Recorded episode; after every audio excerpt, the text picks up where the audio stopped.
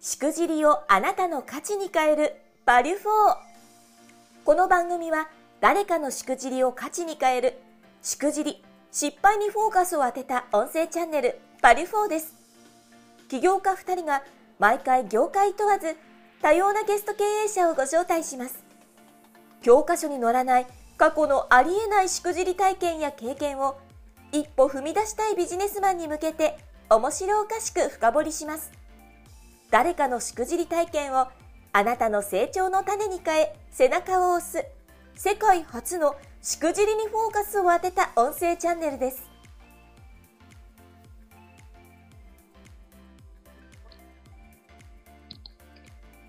ではよろしくお願いします。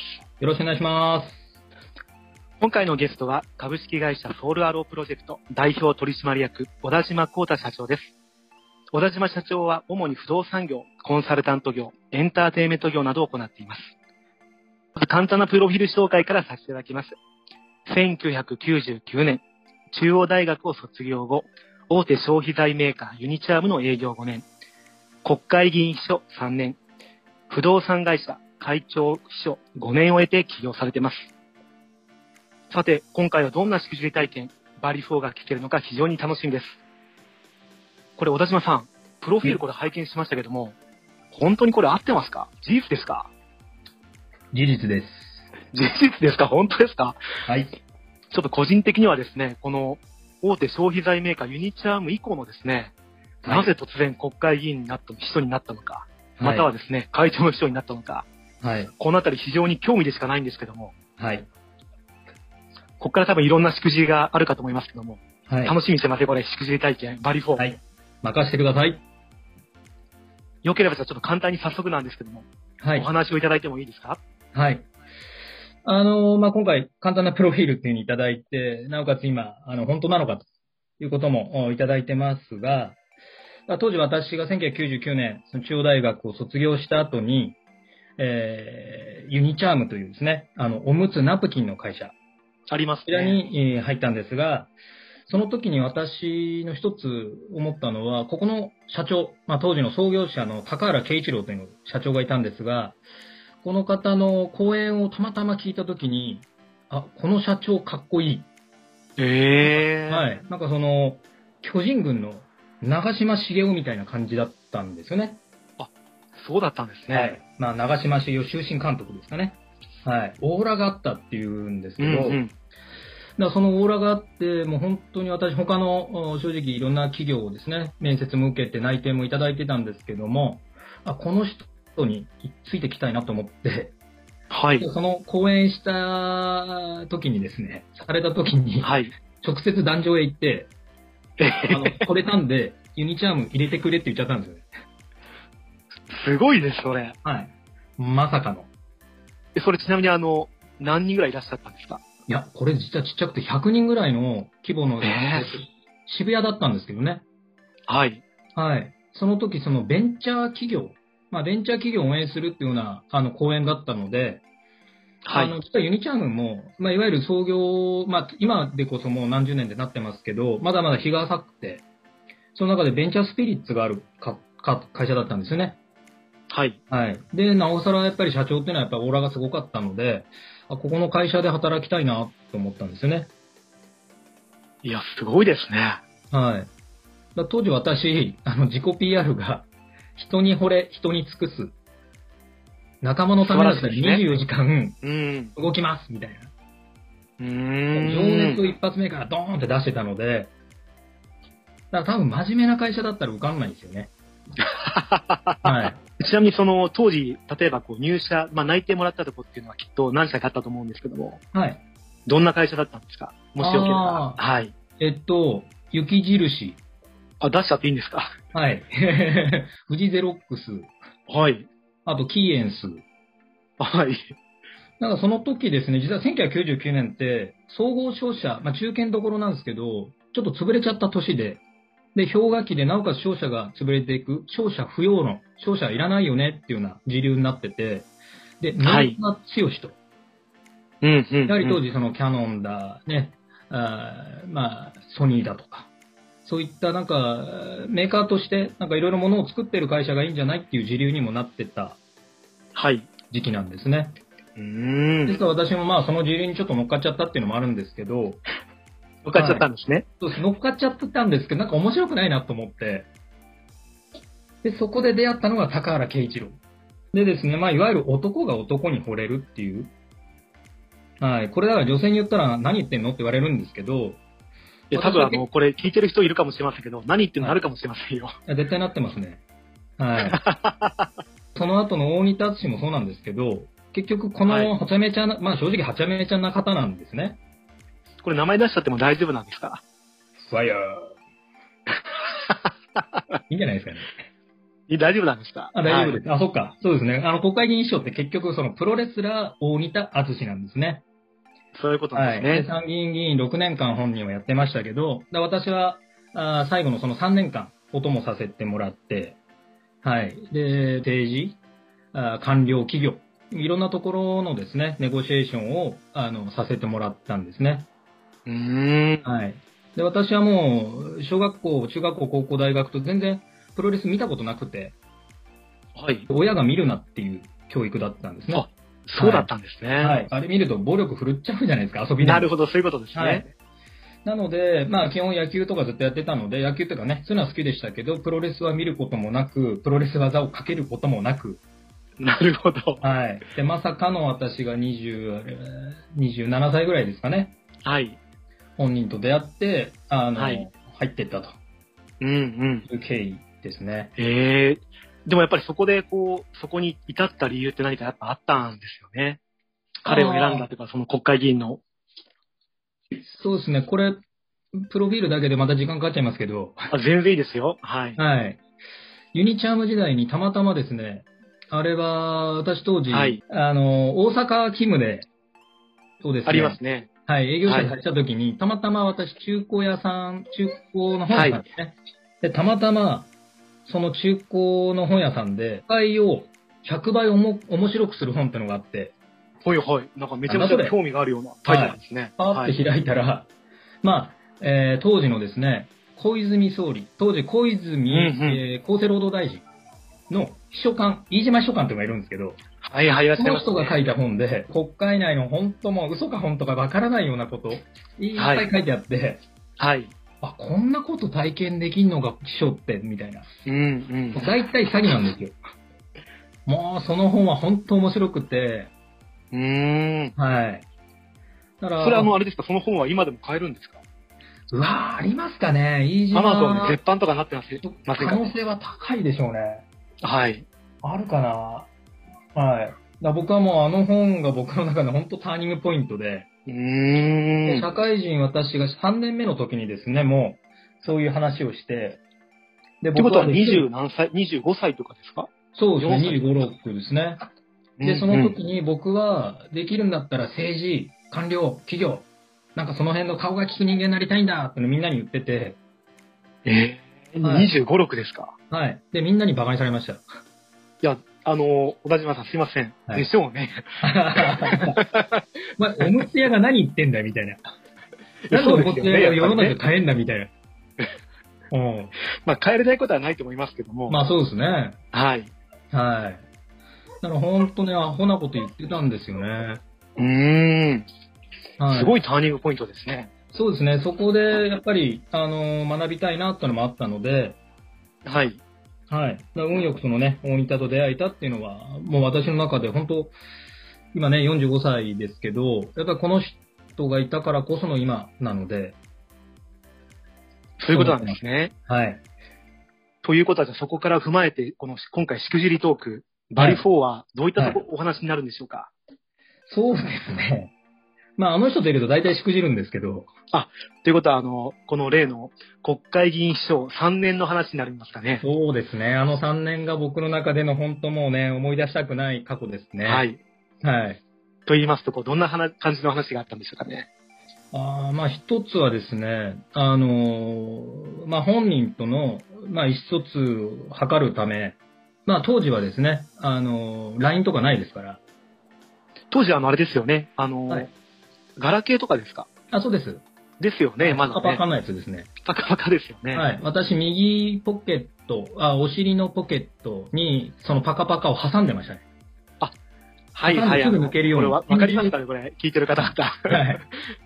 右のお尻のポケットですね。 はいはい。パカパカを挟むと。半分、半分出てますよねそ。うです、そうです、そうです。はい。いわゆる鳴った瞬間にさっと取る。そういうことですね。はい。なぜなら本人は5秒以内に携帯を取らないとはい。打ち切れまえ、す。はい。まずあの、5秒って多分、2コールとか3コールぐらいのイメージですよね。そうですね。マジでぶち切れる5秒前ってやつですよね。なんかそんな模範になるようなそれ古い歌ですがありましたよね。はい。そんな歌ありましたね。ありましあたっね。ちは、あっちは恋しはてますけどね、こっちはぶち切れられいますそかうら。ですよね。なるほど、なるほど。その、例えばぶち切れられたこと、大変なことってどんなことがあったんですかはい。あのー当然移動、私たち秘書っていうのは、いろんなとこ移動してますから、電車とかもはい当然使うわけですよね。はい。で、当然電車乗ってれば、携帯取らないっていうのがマナーですから。まあそうですよね、一般的には社会。人のマナーです。だから本当、うっせえわと思いながら、降りてからですね、まあ、電話をしたわけですよ。はい。で、そうすると当然10分、20分かかってるわけですから、で、本人でうんもなぜお前取らないんだと。なるほど。ははまあ、チャンスロスするだろうと。いはいはい。はい。まあ、いろんなビジネスプランもあったりですとか、まあ、当然国会内のこともあるんですけど、はい。まあ、すぐ返答しなきゃいけないことがあるんだから、お前すぐ取れと。今だろ、今だと。大仁田市の林先生みたいだなと思いながうんうん。ら。はい。あの、ちょっとこう、すごく語弊があるかもしれませんけども、はい。あの、筋肉隆々の方がチャンスロスをするっていうことを伝え、伝えるんですね。あ、そうなんです。あの、大仁田さん実は賢いんです。それは多分結構意外かもしれませんね。はい。あの、僕も出会う前まではもうプロレスラーですから、うん。ね、そういう人なのかななんて思ってましたけど、あのやっぱりそのいろんなことを経験してる人なので、その人生におけるその反射神経というか、はい。はい、感度が極めて高い。そうなんですね。はい。例えばその感度が高いなって過去にあったことってありますか過去にというか、ほん私は関わってなかったですけど、FMW 立ち上げてますから、そうでしたね。そういえばね。そういった、ああののやっぱり FMW 涙のカリスマですよね。はい。だからその当時を私は一切見たことがないんですけども、うんプ。ロレスを知らない、見たこともない人間が大仁田市ってイコールその有刺鉄線電流爆破うみたいん。そうですよね。な、はい。そういう言葉を女性でも言えちゃうっていう。うんうんうん。ね、日本中に名前がね、えー伝わり、で、なおかつ世界でも結構アメリカでもですね、本人有名なんですよね。インディーズの神様あ。、そうなんですね。はい。私も全然知らなかったんですけど、はい。当時本人は、あのーもう中学校卒業した時にジャイアント馬場さんですよね。そこの付き人になり、もう世界う各んを。回ってたっていう、うん。信じられないですね、当時ですからね。そうですよね。はい。ですから、大仁田さんは実は、英語が喋れます。もう意外でしかないです。はい。めちゃめちゃかっこいい英語を喋るんですよね。なるほど。はい。私はびっくりしましたね。はい。だあんまりそういうとこ多分テレビでは出さないんだと思うんですけど、うんう結ん。局私たちはあの、本当24時間体制で本人とお付き合いをさせてもらうので、はい。いろんなことを学ばせてもらいましたね。じゃあ本当にじゃあこう5秒以内に出なければもう大変なことがもう日常茶飯事になったわけなんですね。はい、そうです。はい。着台がひっくり返っちゃうので、ひっくり返るところで収まるんですかね。あの、でもですね、瞬間湯沸かし器なので、大体30秒ぐらいで終わるので、ちゃんと清掃をしてですね、私たちまたなかったという体で始まります。なるほど、なるほど。はい。何事もなかったかのようにまた始まるわけそうですね。ね。だからほ本人も全然気にしてないんですよね。うんうん。ただ、やっぱりその早くクイックレスポンスですよね。ほうれん草ですよ。ほうれん草が遅いっていうのはやっぱ良くないっていうのを本人は肉体言語で教えるっていう。でも確かにある意味これ、これ仕事でも同じかもしれませんね。はいほうれん草っていうのは。はい。だからまうあんね、これをもってね、学べましたっていうのも、当然僕らは体で覚えてきますけど、なのでやっぱりいろんなところでの、まあ本人はプロレスですとか、その国会内でやっぱりね、結果というか実績としてはなったわけですから、だからなんか、どの業界にいても一緒だなっていうのは思いましたよね。ですから僕のありきたりな当時ユニチャーム5年間の中での、まあちょっとしたロジックとか、そんなものはやっぱり会社の肩書きであったり、まだまだやっぱりサラリーマン根性だったなっていうのは当時思いましたね。うーはん。い。ですからあれなんですよね、今でも実は、私あの、お風呂入るときも携帯持ってってるので、本当ですかまあ本当です。はい、今も実えはそおれ風呂入ってからこっち来てますけど、その、えースマホ、まあ今、今もスマホだと思います。今はスマホですね。はい。さすがにあのポケットにこうなんか、折ってないですよね。今はポケットに入れ、折ってないです。折ったら終わっちゃいますから ね。本当に普通になっちゃいますからね。えそうですよね。はい。でもあれですか、そのスマホをじゃあもうある意味こう、なんでしょう、こう、外に脱衣所に置いとくんですかいやいや風呂一の中緒に持っていくんですか普通に、は持ってくんですね。い。はいや、それはなかなか素晴らしいというか、こうなかなか、い。はい。この過去のしくじり体験が生きてるわけなんですね。そうですね。なので、まあ今は電話、まあ電話かかってくるっていうのもやっぱり LINE で来るので、うーん。ただそれを来た時に、そのいかにやっぱり早く返すか。結局、その LINE っていうのは何かしらイエスかノーかを知りたいので、当然これってお客様、もう、あの、例えばですね、私不動産業ですので、じゃあこの物件今ね、あの、スームホームズ出てるけど、あるのかないのか確認してほしい。った時に、すぐレスポンスができるわけですよ。まあ当然、夜のあの9時、10時に来てしまえば、早朝、もう私、いつも5時には起きるので、うん。これも確認する手段はあるので、でその中でも、あの、先方が会社出社すると同時に報告が上がるとかね。なるほど、そういうことなんですね。はい。先にずれば人を制するじゃないですけど、誰よりもやっぱり返信早くする。ですから来た LINE に関しては、もう、あれです。もう未送信ばりに返信早いんで、僕。確かにあの、いろんな今、い一緒に仕事で動いてる部分があるじゃないですか。はい。めちゃめちゃ早いですよね、レスポンス。はい。ポンポンポンポン来ますので、あの、はいスタンプがこう、お辞儀をしてるスタンプが。はい。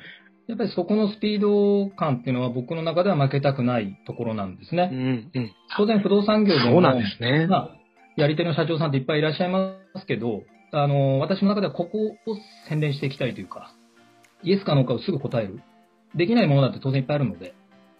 うんうん。はい。これでも大仁田の時もそうです。できるかできないかって時に、あの、まあ、あの、できないっていう答えも本人には、答えにはなるので、できないからなんだこの野郎ってのはならないんですね。うーん。本当もう本人の場合はですね、なんか来たば、来た時に、こはいれやれるか、じゃあパッてやって、すいません、これできませんでした。すぐ報告すると、あ、わかったって感じなんですよ。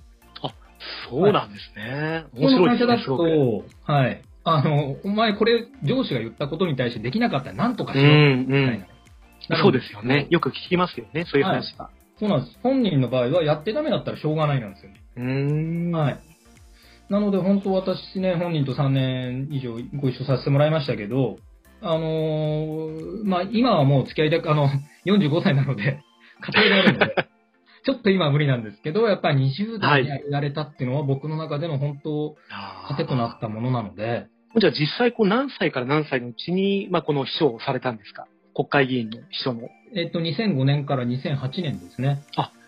それは小田島さん自身がおいくつぐらいの時に。やっやっぱ27から30ですかね。ぱそれぐらいなんですね。はい。はあ。もう本当にじゃあ価値観とかマインドとかガラッと変わったんじゃないですか。そうですね、人生が180度変わったので、そうですよね。はい。当時27、8歳で、まあまあ、あのメーカーでね、それなりにやってれば、もう大体みんな貯金もですね、5、600万あって、で、なおかつもう結婚すると。で、幸せな家庭を、みたいになってたんですけど、僕はその3年間不幸せな家庭を、家庭とか一人身だったのでね。はい。はい。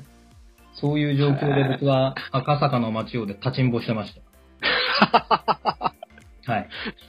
めちゃめちゃ面白いですね。夜の赤坂はみんなね、それはみんな合コンがある中ね、そりゃそうですよ飲み屋さんキャバクラがね、ガヨに楽しんでる時に、僕らは本当に、当時セルシオだったんですけどね。なるほど。は国会い。議員は基本当時はセルシオが主流だったので、黒塗りのセルシオを守ってたわけですよね。で、そこでまた本人から携帯がパッとかかってくれば、僕らは即答えるっていう、うーん。そういう生活でしたね面。白いですね、これね。はい。なんかここだけでもうちょっとこう話を深掘りしていきたいと思うんですけども、はい。今回のこの、まあ、国会議員秘書のですね、経験の話を終えようかなと思いますけども、はい。最後良ければですね、この今回のし,、えーしくじりトーク、まあはい失敗ですよね、はいこ。のバリュー4何を学んだのか、まあしくじりの過程、まあそういったものがあれば教えていただければなと思います。なるほど。まあ、先ほども言いましたけど、やっぱりその、クイックレスポンス。